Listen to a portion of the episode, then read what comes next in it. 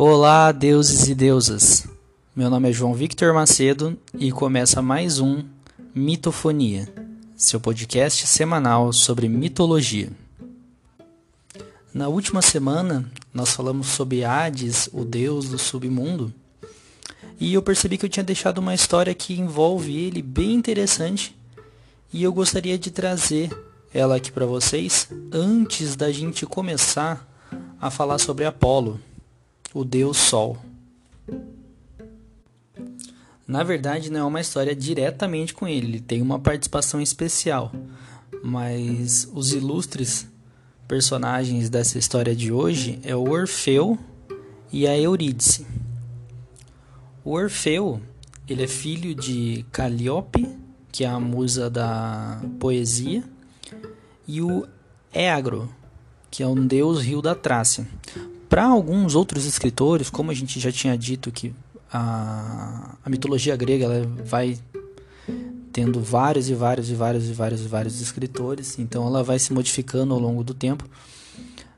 Para alguns outros escritores, o Orfeu ele é filho sim da, da Calíope, só que o pai dele seria Apolo, que é o deus sol das da é o deus do sol e o deus das artes que a gente vai falar no próximo bloco. O próprio Apolo, o pai dele, no caso de, dos outros escritores, ele teria dado uma lira para o Orfeu, que é um instrumento musical de cordas, e a sua mãe teria ensinado ele a tocar esse instrumento. O Orfeu ele foi um dos maiores musicistas da mitologia quando ele tocava, todos os animais, as florestas, os rios, todos se acalmavam com as doces canções do Orfeu. Em determinado momento da história, então, o nosso musicista se apaixona por Eurídice, que é uma ninfa, e os dois decidem se casar. Prestes a, a se casarem, a Eurídice estava sozinha num campo quando, com medo de estar tá sendo perseguida, ela foge e acaba sendo picada por uma cobra venenosa e acaba morrendo. O Orfeu ele fica extremamente triste e decide que vai descer até o mundo dos mortos para trazer, trazer a esposa dele de volta. O Orfeu então ele vai até a porta do, do mundo dos mortos, toca a lira para o Carronte e ele leva ele pelos rios até que ele chega até o Cerberus, o cão de três cabeças, e também toca para ele e acalma o cão. Chega até Hades, tocando a sua lira, e chega a arrancar lágrimas do deus do mundo inferior. E ele, comovido com a canção e com a história, e também a sua esposa, a Perséfone, na verdade é ela que intercede e pede para que ele libere a Eurídice para voltar com Orfeu. O Hades então decide sim, eu vou libertar a Eurídice, pode voltar com Orfeu. Porém, ele vai ter que sair do mundo dos mortos, atravessar todo o caminho do mundo dos mortos, sair do reino dele, para depois poder olhar para a esposa. Se ele olhasse para a esposa antes, ela voltaria para o mundo dos mortos. Quando ele estava pertinho do, do fim, ele já estava vendo uma luz do, do sol que entrava por dentro do, do mundo dos mortos. Ele olha de relance para a esposa, que num grito acaba tendo que retornar para as profundezas do, do mundo dos mortos. O Orfeu, então, totalmente desolado, sabendo que ele não teria outra oportunidade de poder trazer a Eurídice de volta, com uma tristeza extremamente profunda, ele fica perambulando por dias e dias sem comer e sem beber, sem vontade nenhuma de viver. Nisso ele acaba por fim irritando as Menades. As Menades, elas eram as seguidoras do Dionísio, o deus do vinho.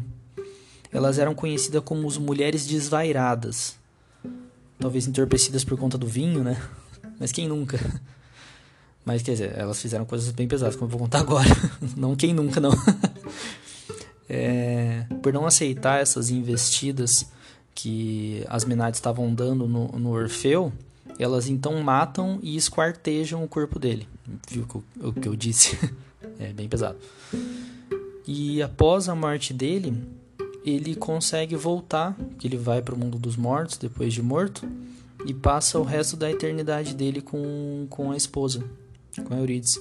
E os restos do corpo do Orfeu, eles são colocados, são enterrados aos pés do Monte Olimpo. E aonde eles foram enterrados, os rouxinóis cantam belas músicas.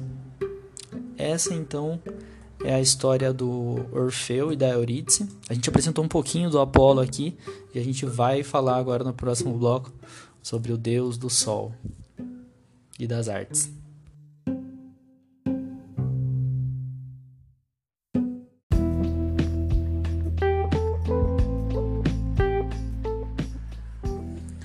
Nesse bloco, nós falaremos sobre três histórias em que o Apolo participa.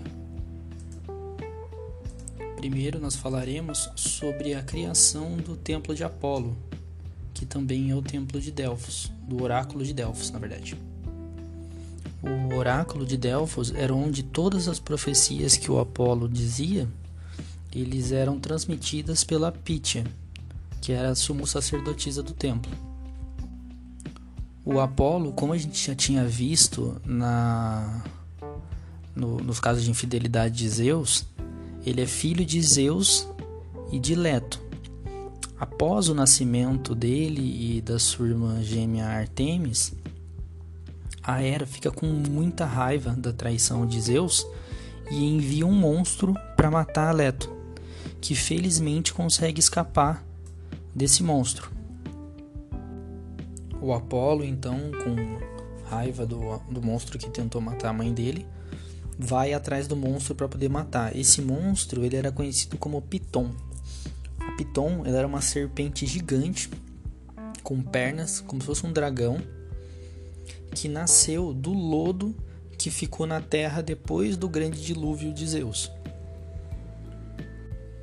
Munido então com arco e flecha criado pelo Hefesto, o deus da forja, ele mata a Piton com mais de mil flechas e enterra o corpo dela, da, da Piton, embaixo da pedra principal do mundo grego, a Ofanlos, que simboliza o, o centro geográfico do mundo grego.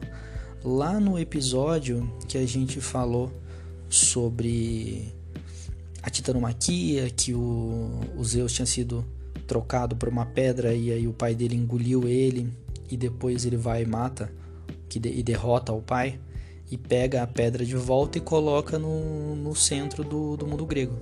O Apolo ele vai colocar, vai enterrar esse monstro embaixo dessa pedra e criar o seu templo ali.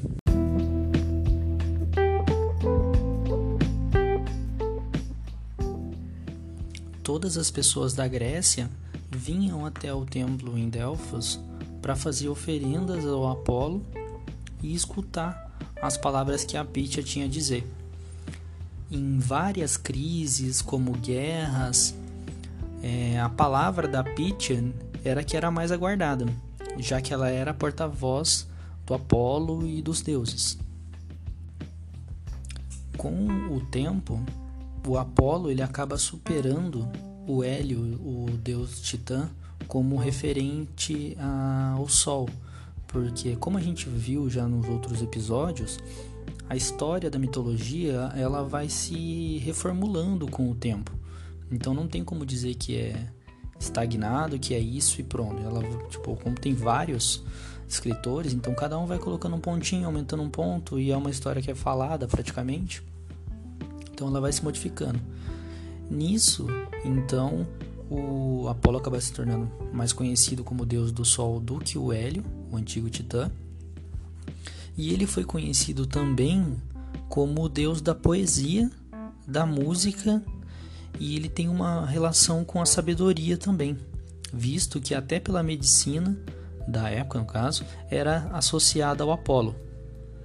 Sobre ele ser o deus da música, tem até uma passagem onde o deus Pan que é um deus com corpo de bode nas pernas e para cima de homem, da cintura para cima de homem, desafia o Apolo para um duelo musical. E o Apolo derrota ele tocando uma lira dourada. Acaba é, mostrando para o povo que ele tocava melhor. E aí ele acaba sendo o ovacionado por eles e ganha a competição. E agora vamos falar da nossa última história do Apolo de hoje, que é a história de Apolo e Daphne. O Apolo ele sempre foi representado pelo arco e flecha, que era a arma primordial dele após ter derrotado a Piton, era o símbolo do poder dele. Outros deuses também usavam arco e flecha, como a irmã dele também o usa, mas um deus em especial acaba virando chacota pelo deus do sol, que foi o caso do Eros, o deus do desejo sexual. O Eros, ele possui duas origens. Uma que a gente já contou aqui no podcast, que era se ele, dele ser um deus primordial, filho do caos.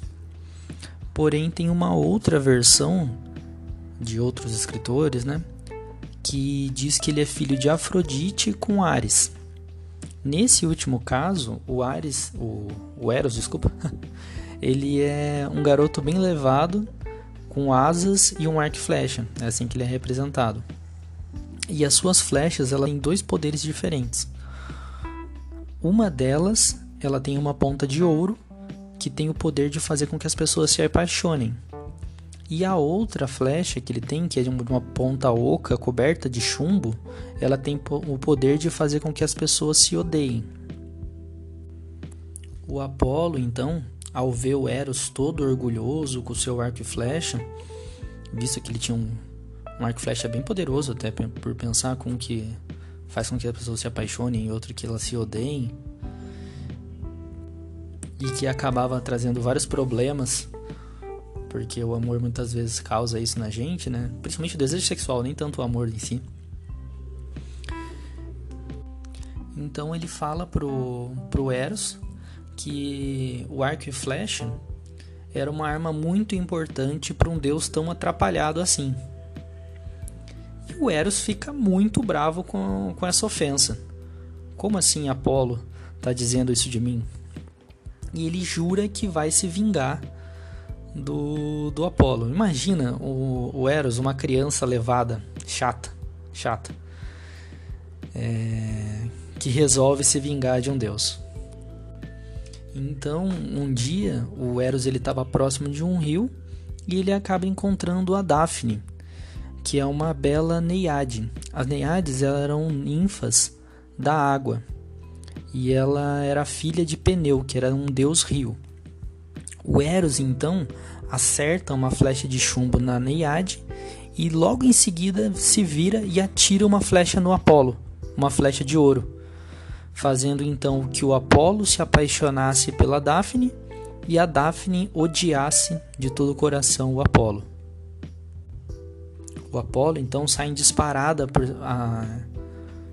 para cima da Daphne e a Daphne olha para ele e fala: "Jamais eu vou ficar com um cara desse, sabe?" Mesmo que ele fosse retratado como um homem muito belo e cheio de, de dádivas, assim, ela não amava ele. Depois da flechada do, do Eros. Só que mesmo com a negação da Daphne, o Apolo ele a carrega pelos braços, carrega nos braços e sai correndo, né?